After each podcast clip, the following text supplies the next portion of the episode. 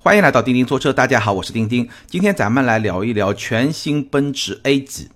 那这款车呢，这段时间应该说大家的关注度还是非常的高。我也一直想说，那为什么直到今天才来聊呢？是因为我刚刚试驾了这款车，因为这款车我觉得咱们还是得开过以后才能把这个车啊说的比较的透彻，把我的观点传达的比较的完整。那事实上，早在北京车展这款车在国内首秀呢，我记得在聊北京车展的时候，其实已经简单的说过这款车，而且在北京车展上我也专门拍了一个静态体验的视频，所以应该说是说过这款车。既然如此，所以我就必须要等到真的开过了这款车以后，对它有一个更加完整的认知以后呢，再来跟大家分享我的一些体验和观点。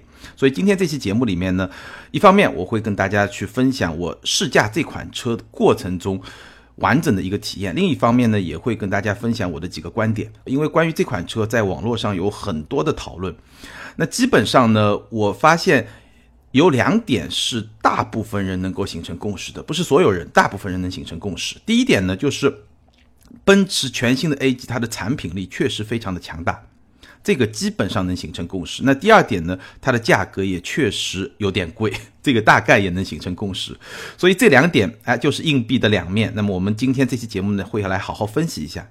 奔驰在宣传全新 A 级三厢轿车这款车的时候呢，它的一个宣传语呢叫“这才是新生代豪华轿车该有的样子”。大家体会一下。这句话背后其实有非常多的含义，他没有明确说出来。那我想，至少它还有另外一层含义，我就帮他说出来吧。这才是新生代豪华轿车该有的价格。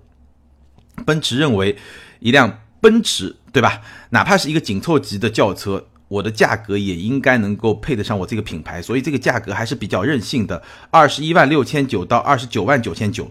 两个版本，包括 A 幺八零和 A 两百，其实是同一款发动机。我们待会儿会去说一点三 T 它的高功率版本、低功率版本。那低功率版本的 A 幺八零 L 呢，两个配置，二十一万六千九、二十三万五千九。高功率版本的 A 两百 L 呢，三个配置，两个普通的配置是二十六万七千九和二十七万一千九。那一个先行特别版，相当于是一个首发版吧，你可以这么理解，是二十九万九千九，接近三十万。所以这个价格还是比较任性的。那我们如果来比一下呢？宝马一系三厢起步价是十九万九千八，不到二十万；奥迪 A 三的三厢起步价是十九万七，也不到二十万。也就是说，奔驰 A 级的起步价二十一万六千九，比宝马和奥迪的同级别产品的起步价要贵了百分之十左右。那我说过很多次，对吧？官方指导价其实是用来定义这个产品的江湖地位的，是来体现它的定位的。那终端价格才是说大家去拼杀，对吧？哪个性价比更高？所以奔驰对这款产品还是非常自信的，就是那两句话，这才是新生代豪华轿车该有的样子，这才是新生代豪华轿车该有的价格。所以这个价格是把奔驰这个品牌的地位，包括说奔驰的这种自信心，充分的能够体现出来。当然，这句话背后可能还有一个。含义在于什么呢？就是现在宝马一系三厢和奥迪 A 三这两款车在市场上的价格确实非常的实惠，所以呢，奔驰可能觉得，哎，作为一个一线豪华品牌，或者说豪华品牌里面一个领头羊的品牌，我必须要把自己的价格定的比较高，然后呢，来证明我的地位，这也是一个背后的一个想法。所以这个价格呢，确实不便宜。那产品力呢，我们待会儿慢慢去分享。那我觉得在。具体聊这个产品，以及聊完产品以后，我还会再跟大家来聊一聊我对这个价格的看法。之前，我先来跟大家分享一个观点。我觉得，包括这么长时间接触 A 级，包括这两天的试驾，关于奔驰全新的 A 级，我最核心的一个观点，或者说最深刻的一个印象，我是觉得奔驰在做 A 级这个产品的时候，它的产品定义真的是做的非常的牛。牛在什么地方呢？我们回过头来跳出所有的这些产品的体验啊、价格啊、配置啊、性价比啊，跳出来我们看一看，全新 A 级它牛在什么地方？就是你看到这辆全新 A 级，你一定不会认为它是一辆更小的 C 级，它就是一辆给年轻人打造的奔驰。这一点是和宝马和奥迪非常不一样，大家再体会一下，对吧？宝马的一系其实它在设计各方面还是会。在很大程度上让你联想到三系吧，一辆小一点的三系，奥迪的 A 三，小一点的 A 四也有这种感觉。但是奔驰的 A，它在设计风格上，无论是外观内饰，都跟奔驰的 C 完全不一样。但其中有一个原因，是因为奔驰的 C 确实商务气息比较重，对吧？它是一个小 S 嘛，那你说 A 就变成一个小小 S，这个好像也挺奇怪的。但不管怎么说吧，你看到这个 A，你不会觉得它是一个小号的 C，你就觉得它就是一个 A，它就是奔驰 A，它好像跟奔驰的别的产品都不太一样。你要再往上联想，可能就会联想到 CLS，对吧？因为它们前脸有些设计元素是一样的。但是这两个产品确实是跨的比较远，对吧？所以你不会觉得它是一个小号的 C。我觉得这一点是奔驰打造 A 非常重要的一点，跟宝马和奥迪的思路不一样，也是非常牛的地方。它会。在整个谱系里面，处于一个非常特别的位置，而不是一个更低的位置。它不仅仅是一辆更便宜的奔驰，也是一辆不太一样的奔驰。我觉得这一点是非常厉害的。那怎么做到这一点呢？我刚才也说了，外观是新一代的奔驰的这么一个造型，内饰也是完全不一样，也是新一代的奔驰的这么一个内饰。还有一个非常重要的就是它的车机，我们待会儿会去说，叫 MBUX，在节目里面应该也说过。完整的英文就是 Mercedes-Benz User Experience，就是梅赛德斯奔驰用户体验，就这么一个英文翻译过来叫 MBUX。这是一套车机系统，我们待会儿去介绍。那这套车机系统它的标志性的硬件就是双大屏，两块十点二五英寸屏连为一体，对，看上去真的是非常的炫。我相信基本上大部分听友应该都看过那个内饰的照片了，看上去确实非常炫。而且最重要的一点是什么呢？这个 MBUX 是首先用在了奔驰 A 级上。所以这个里面当然有一个时间上正好恰巧，对吧？开发出来这套系统正好赶上 A 上市，所以给 A 用了，有这么一个成分在里面。但是另外一方面也体现了奔驰在打造这款产品的时候其实是很用心的，因为我们知道豪华品牌出一些新的黑科技，对吧？说新的这些呃车机系统啊，包括说新的一些高端的设备的时候，通常的做法是先往。旗舰产品上配，然后再一点点往下沉嘛，就像奔驰先打造一个 S 级，然后再打造一个 C 和 E。那 C 和 E 因为很像 S，所以看上去就很气派，市场就很认，就是这么一个逻辑，对吧？但是这套 MBUX 的车机系统率先在 A 级上用，其实是打破了奔驰品牌内部的这么一个等级秩序，那也赋予了 A 级一个非常特别的在品牌内部的这么一个地位。所以呢，就像我刚才说的，其实你看到这款车。可能还是有一部分用户会觉得，哎，这个就是最便宜的奔驰，这当然也是事实。但是对于年轻用户来说，或者说可能家庭第二辆车给家里面的女主人开的这么一个车来说的话，又会觉得，哎，这其实是一辆不太一样的奔驰。我觉得奔驰在产品定位这个层面确实做得非常的厉害。这是我对奔驰全新三厢 A 级的一个整体的看法。那接下来呢？我跟大家分享一下两天试驾下来每一部分的一些具体的体验的感受。我们首先来说一说这款车的后排和空间，毕竟这是一款长轴距的车型，而且呢，我们试车是在三亚。那从三亚机场到酒店，奔驰就安排了一辆 A 级来接我们，所以呢，对它的后排的表现应该也是非常的自信。那它的后排表现到底怎么样呢？非常简单的来描述的话。新 A 的后排的空间表现基本上是接近一辆标轴版的奔驰 C 或者说宝马三系，差不多就是这么一个水平。腿部空间差不多，头部空间对于身高一米七七的我来说呢也是比较充裕的。左右两个坐垫的主体部分是会向前伸出那么一小块，坐垫的长度完全够用，只是说呢。坐垫的角度，我个人觉得有点平，如果能够哎前面稍微往上翘一点，这样的话会对大腿前部的这个支撑啊会更加的好。然后它后排中央的隆起是比较大的，不过在这一点上，我觉得对于新 A 来说倒不是什么困扰。通常我们会觉得后排中央隆起大会影响到后排第三位乘客的乘坐，对吧？但是因为这是一辆奔驰 A，本身它车身的宽度就在那儿，本来这个车的后排就不适合坐三个人，包括它座椅的这么一种形状的设计，左右两个有点像独立座椅。当然不是独立座椅啊，它是连为一体的。但是我刚刚说了，左右两个座椅的主体部分是向前会伸出一块的，所以它本身就是去照顾两位乘客。那从这个角度来说呢，中央的隆起虽然有点大，但是对乘坐呢也没什么影响，因为这款车本来就是一个四座车，在我看来，大概就这么一种情况。后排呢，因为它整个车是一个双天窗的设计，就是前面有一个能够打开的天窗比较大，后面有一个不能打开的天窗稍微小一点。但是虽然不能打开，整个透光性是没有问题，所以后排的这个通透性是比较好的。那因为有了这么一个天窗以后呢，它车内的这个灯光啊。这个小的灯呢就安排在了左右两侧，就是车门的上方这么一个位置。那这个地方呢，除了有这个小灯之外呢，还有一个小挂钩，这是一个非常贴心的一个设计。你要挂一件衣服也没有问题。但是呢，这个地方它没有一个拉手。我们很多车在这个位置会有一个拉手嘛，对吧？司机比较激烈驾驶的时候，你需要拉到这个么一个地方。哎，这个拉手是没有的，而且不仅后排没有，前排也没有，这个有点不太习惯。我觉得后排没有问题，因为它虽然没有这个拉手，但是它这个车门内部的那个把手是非常粗壮的一个设计，你抓在那个上面其实很有安全感。所以后排问题不大，但前排呢，虽然说这个抓手也非常的粗壮，但是呢位置不太对，会比较靠前。你坐在那儿其实是不太抓得到，你要抓到手得往前伸出去去抓到，不是特别的舒服。哎，这个拉手不知道为什么会被取消掉。然后后排呢两个 USB 的接口，但这两个 USB 的接口呢都是 Type C 的接口，所以是一个比较前卫的设计。包括前排。在中央扶手箱还有两个 USB 的接口，包括说在中控的下方也有一个 USB 的接口，全部都是 Type C 的接口，所以这款车啊还是比较前卫的。当然你现在要用的话，大部分的这个电子设备可能还是需要一个转接头才能够接得上。后排中央两个 Type C 的接口，还有空调出风口，这个都没有问题。包括说中央的扶手有两个杯架，这个也没有问题。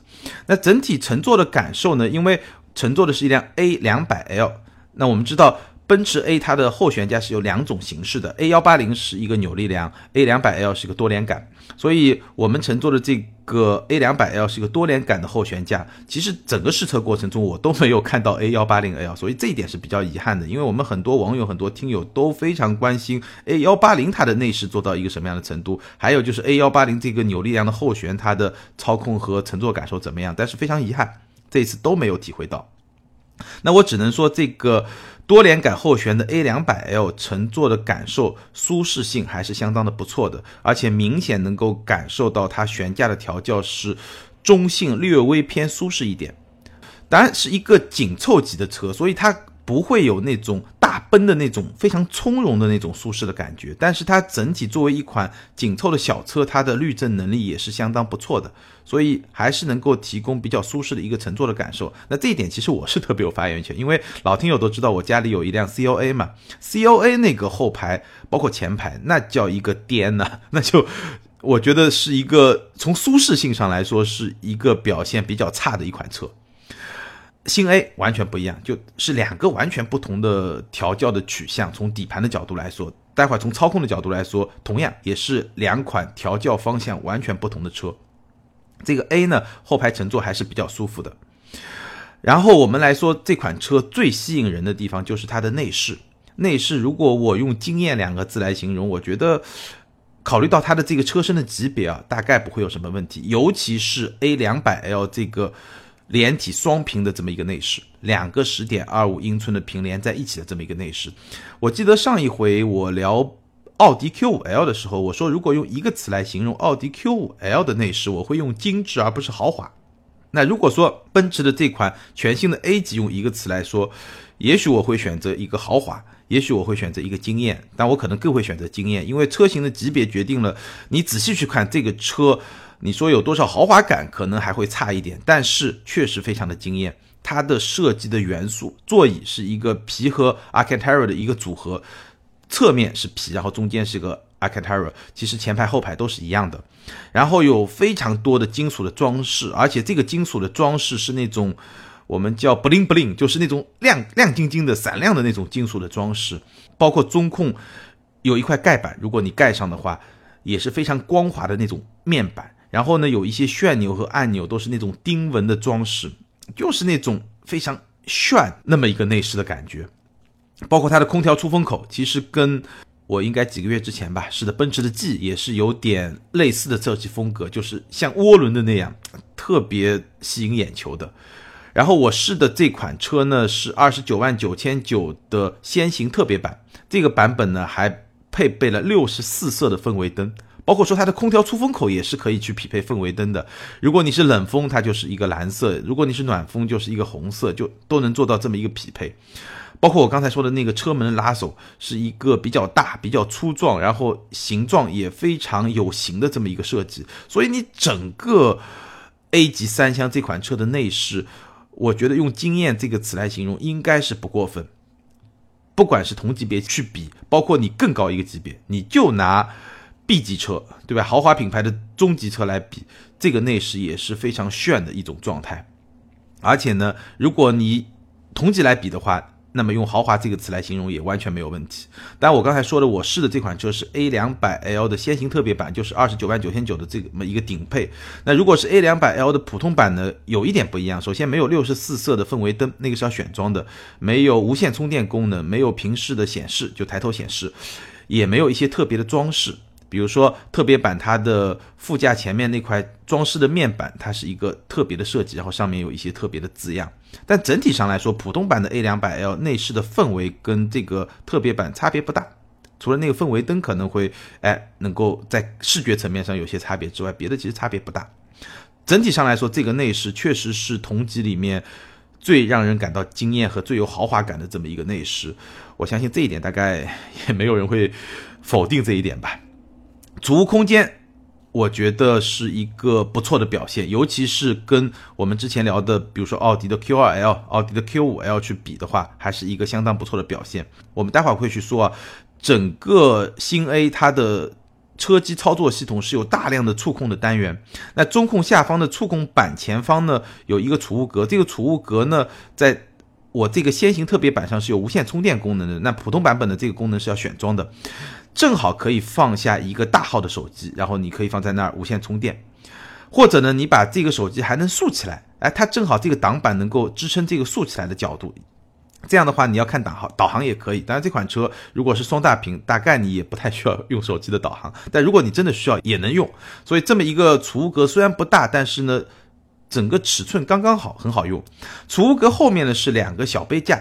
但这两个小杯架呢是连在一块儿，中间没有隔开，不是两个杯架的样子，而是打通的。所以呢，这一点稍微不太好。就是你，比如说你一瓶咖啡，对吧？或者说小的这个瓶子放在里面，其实是会左右有些晃动，这个不太好。但放两瓶水也没问题。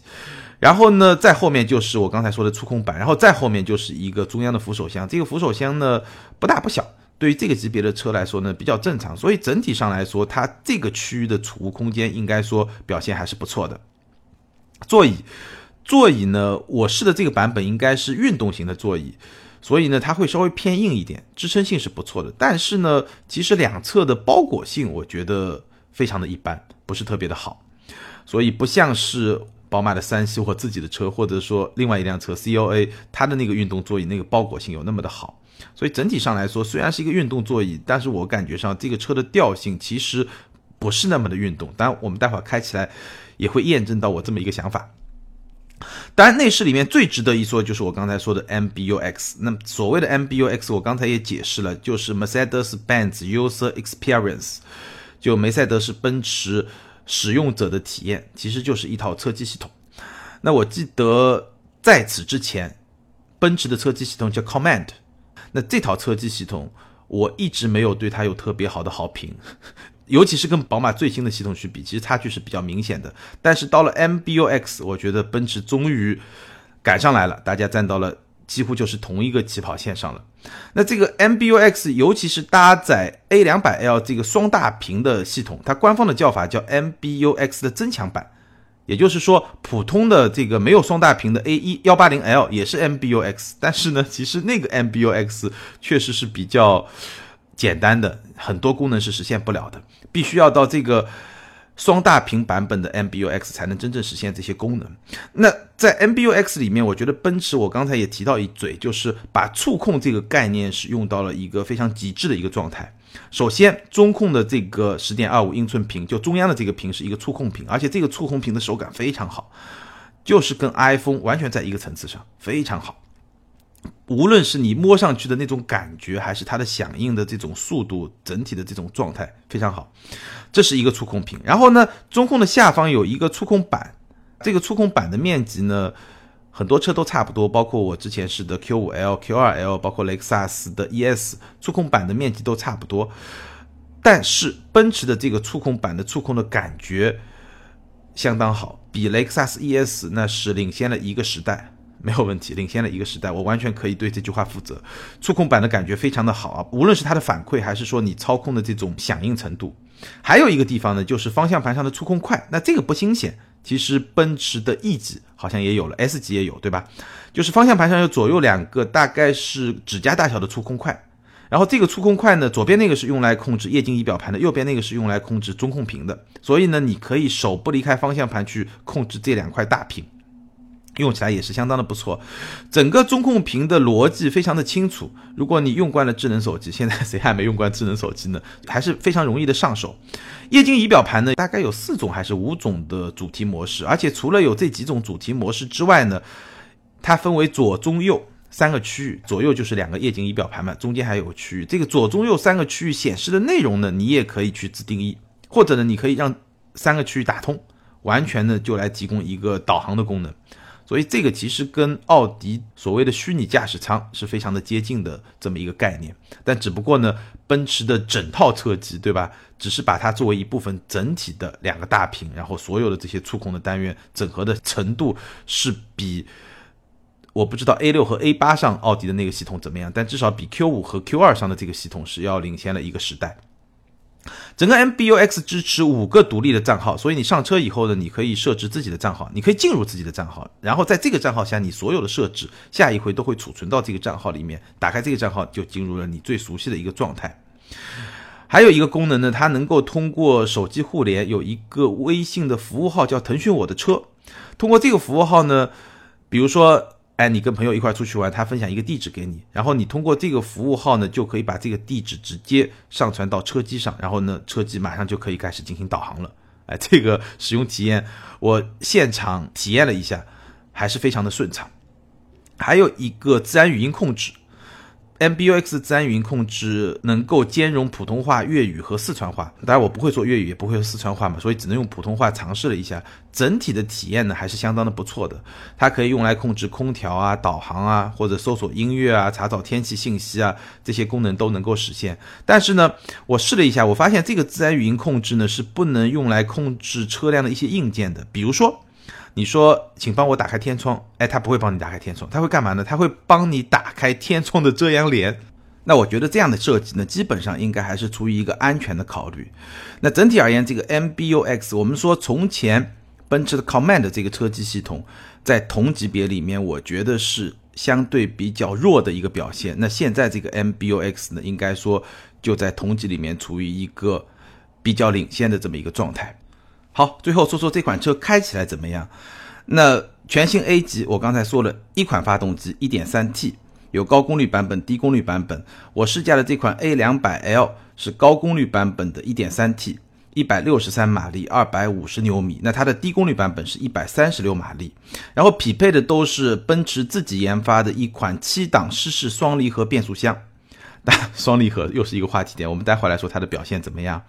这个一百六十三马力的一点三 T 高功率版本发动机，在我试驾的这款车上，我觉得动力是相当的充沛，而且即使是在八十公里、一百公里每小时的时速之上，你要再加速，它的后劲也相当的足。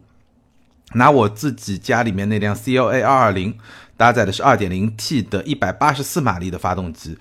我觉得这个 1.3T 的高功率版本确实要稍微弱一点，但是差距不是特别的明显，至少不像你看上去 1.3T 和 2.0T 那么明显，而更接近于它实际的马力数字的那么一个差距，163和184，哎，你可以感受一下，大概就这么一点差距。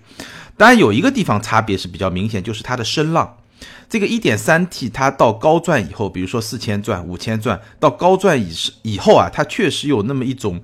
有点声嘶力竭的感觉，毕竟它的基础排量只有一点三，这个跟二点零 T 发动机还是比较明显的这个差距。但是呢，奔驰对这个一点三 T 啊，我觉得它的声浪是有专门的设计的，因为如果你是在运动模式下降档的时候，它还会有一个自动补油的这么一个动作，哎，这是一个相当运动的这么一个设计。但无论如何，一点三 T 毕竟是一点三 T，所以这款发动机。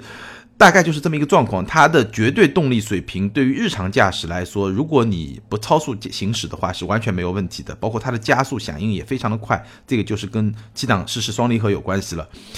但是呢，它的声浪、它的那种厚重感或者说浑厚的这种感觉，跟二点零 T 呢还是有一些差距的。当然，你要二点零 T 跟三点零 T 去比，那又会有差距，对吧？大概是这么一个状态。那根据这个 1.3T 高功版本的表现，我觉得 1.3T 的低功版本136马力来驱动这款车，应该也不会有什么问题。七档双离合，这是一款湿式双离合，所以它的整个操作逻辑，包括它的表现，我觉得比较接近于奥迪 Q5L 上那款湿式双离合。整体而言，还是那句话，如果你不刻意的去体会的话，它还是相当的平顺，你很难感受到它的那种顿挫。哪怕是在比较低速的状态下，当然你很刻意的去体会，还是能够感受得到。我觉得这个市场上做的比较出色的双离合变速箱，基本上都是在这么一个水平线上。当然，最好的双离合变速箱就保时捷的 PDK 嘛，但那个因为成本很高了，我们就不扯远了。但这款变速箱平顺性在一个不错的水平，它的响应确实非常快，这也是双离合变速箱的一个特点。包括在手动降档的时候，其实响应还是非常快的。而且这款车呢，它居然有一个纯手动的模式，当然不是某一个按钮你切到一个手动模式，而是你必须在驾驶模式里面选择个性化。在个性化的这个驾驶模式里面，你可以继续设定，在这个设定里面，它是允许你把换挡模式设定成一个手动的模式，所以它是有一个纯手动模式的。这个确实是让我比较意外的。操控，从操控的角度来说，新 A 三厢这款车比 CLA 可以说是要文明温柔许多许多。我刚才说了，这两款车在操控层面，包括它整个底盘悬架的调教，是完全不同的两个方向。CLA 的底盘是非常的运动，非常的紧，非常的硬，而且在像我们家门口那条比较颠簸的路上是很颠簸的，真的就是一个。不太能忍的那种状态。如果你对舒适性有比较高的要求的话，非常的颠的一款车，运动感很强的一款车。而奔驰新 A 三厢这款车是一个中性偏舒适的一个调教，所以你开起来，在一些比较小的这种颠簸，它的过滤还是做的相当的不错的。但是呢，开起来它的运动感就没有那么的强。整个转向是比较顺畅的，但是整个车身的响应大概会慢那么半拍，也就是说你方向打过去了以后，你要等那么半秒钟吧，可能是半秒钟，可能半秒钟还不到一点，但是会有一个明显的这么一个慢半拍的这么一种状态。所以这款车是一款你可以开的比较轻松的车，包括我们也试驾这款车跑了很短的一段山路。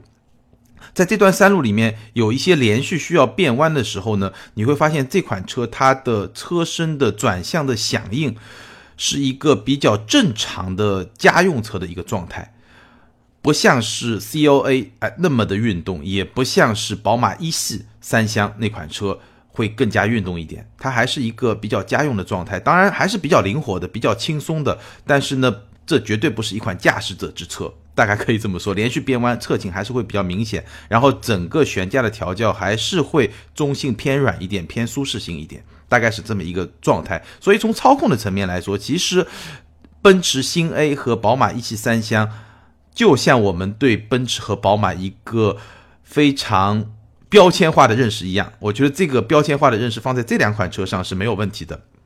一系三厢会更偏运动一点，而奔驰的全新 A 级会略微偏舒适一点，大概是这么一种状态。所以反过来说，从舒适性的层面来说，这款车它的滤震效果，包括经过一些小的颠簸或者说小的这种接缝，其实是非常舒服的。哪怕稍微大一点，你也会觉得它是一个比较有韧性的这么一个底盘。而且我开的这款车还是我刚刚说的是一个二十九万九千九的先行特别版，所以这个版本它装的是十九英寸的轮圈。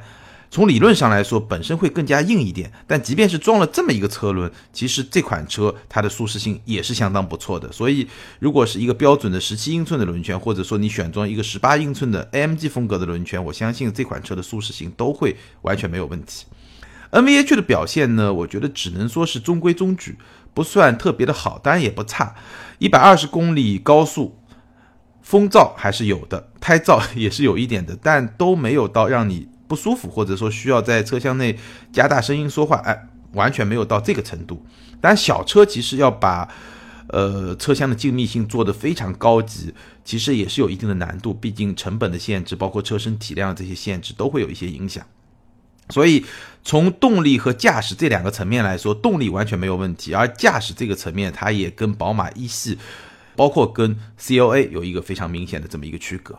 所以整体来说，我相信说到现在，大家对这个奔驰全新 A 级三厢这款车的性格应该有一个非常明晰的理解了，对吧？可能大家会发现我没有去说它的外观设计啊这些东西，因为我相信这款车大家已经看的足够多了，喜欢不喜欢每个人自有公论。在我看来，这款车它的外观还是一个比较惊艳的一种状态，当然没有它的内饰那么惊艳。可能外观有些人会喜欢，有些人会不喜欢。包括那个日间行车灯，那个 L 型的日间行车灯，最早出现在 CLS 上的时候，我个人都觉得是比较怪的一个设计。但是这么一个设计放到哎，比较小巧的这个 A 上面呢，我个人觉得是可以接受的。包括它整个设计，它前格栅是新一代奔驰的一个设计语言，有点往前凸的那么一 凸出来的那么一种状态，而且整个车身的线面还是比较简洁、比较干练，然后整体是一个挺时尚的这么一个造型。但不用再去多描述了，因为我相信这款车。对于很多听友来说已经不陌生了，至少它的长相不陌生。你可能没见过实车，但是你看过这个长相没有问题。那这款车整体而言，它的亮点是非常的突出的，它的内饰，对吧？它的这个双大屏的设计，整个车机系统，包括整体给人的那种。不同的感觉，我在节目一开始就说过，就它不像奥迪和宝马一系，还是跟三系有点像，对吧？A 三还是跟 A 四有点像，但是这个奔驰 A 它跟别的奔驰真的都不太一样，可能它跟 CLS 有点像，但那两款车毕竟它从尺寸大小啊，从定位啊，从价格差的又比较远，所以它还是有一些自己特别的地方。也是这些地方让这款车，我刚才也每个方面都分析了，还是非常有魅力的。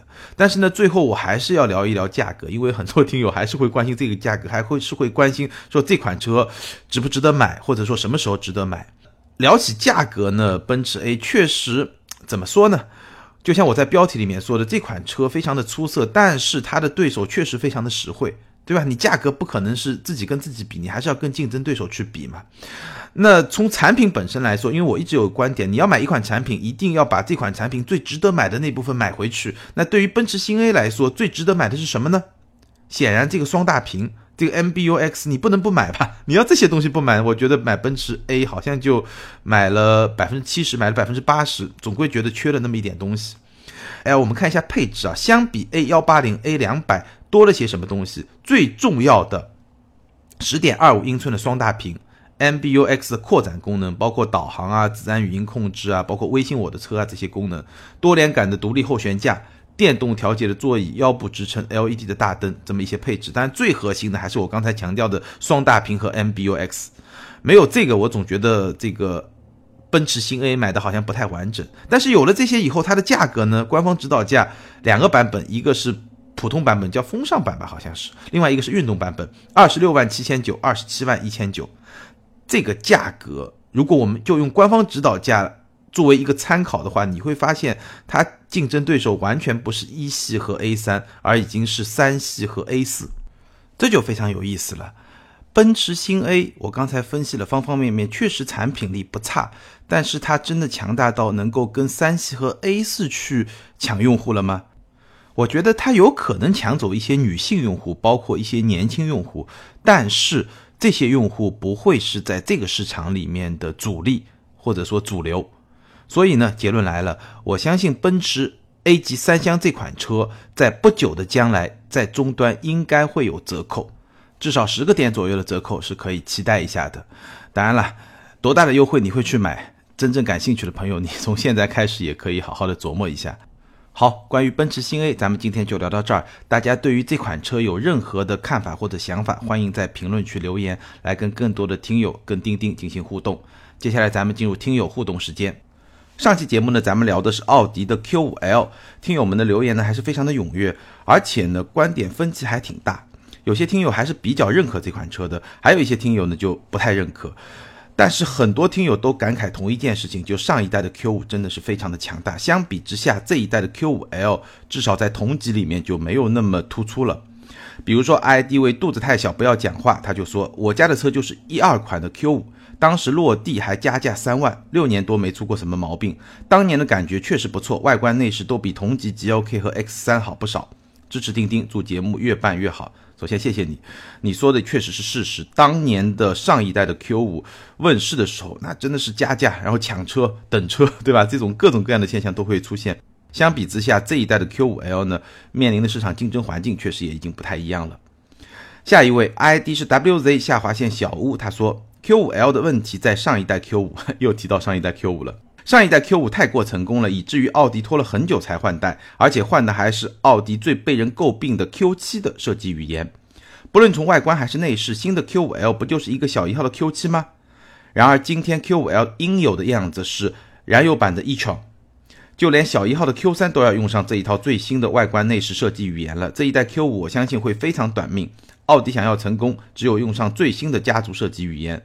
不过换个角度来看，奥迪这样做也算是留有后招。我就卖老一套的东西，怎么了？还是有人买单。等哪天奥迪觉得不行了，直接把 e-tron 拿过来抄一抄就可以了。这位听友脑洞很大，前半部分我非常认同，Q5L 确实很像是一个小一号的 Q7，而且它的外观内饰整体的设计，尤其是内饰外观，其实我觉得还行，还是挺耐看的。但内饰确实怎么说呢？质感啊，各方面都不错，但是科技感，我上一次也说了，确实不够与时俱进。但后面半句呢，我觉得你说奥迪这样做也是留了后招，好像是故意这么做，这我坚决不同意。Q5L 虽然说国内加长了，但本身 Q5 是一个全球车型，它全球车型的基本的结构啊、机械架构啊，包括外观内饰的设计啊，都是统一的。奥迪绝对不可能在这款车上玩留有后招这种招数，这是绝对不可能的。好，欢迎这两位听友把你们的联系方式后台私信给我，你们将获得的是由途虎养车网赞助的途虎王牌 DTE 智能行车记录仪。那最近呢，有一些听友。跟我在后台互动的时候呢，我不知道是不是他这个留言系统也有点问题。很多听友呢不留言，他就只是说啊我中奖了很开心，然后呢说哎钉钉什么时候发奖品，但不留联系方式，那我怎么给你呢？对吧？所以我也不知道是不是他这个留言系统有些信息我看不到，出了点什么问题。如果说还有听友遇到同样的问题，你可以加。个人微信号钉钉小马甲，然后呢，你把你的联系方式给我也可以。好，更多精彩内容，欢迎关注我们的微信订阅号钉钉说车。你也可以通过新浪微博钉钉说车钉钉来跟我进行互动，或者你可以加个人微信号全拼的钉钉小马甲来了解我们内容发布的动态，以及加入我们的微信互动群。欢迎你把咱们今天的节目分享给你身边对奔驰 A 级三厢这款车感兴趣的朋友，转发、评论、点赞，永远都是对主播最好的支持。好，感谢大家的支持，咱们今天就聊到这儿，周四接着聊，拜拜。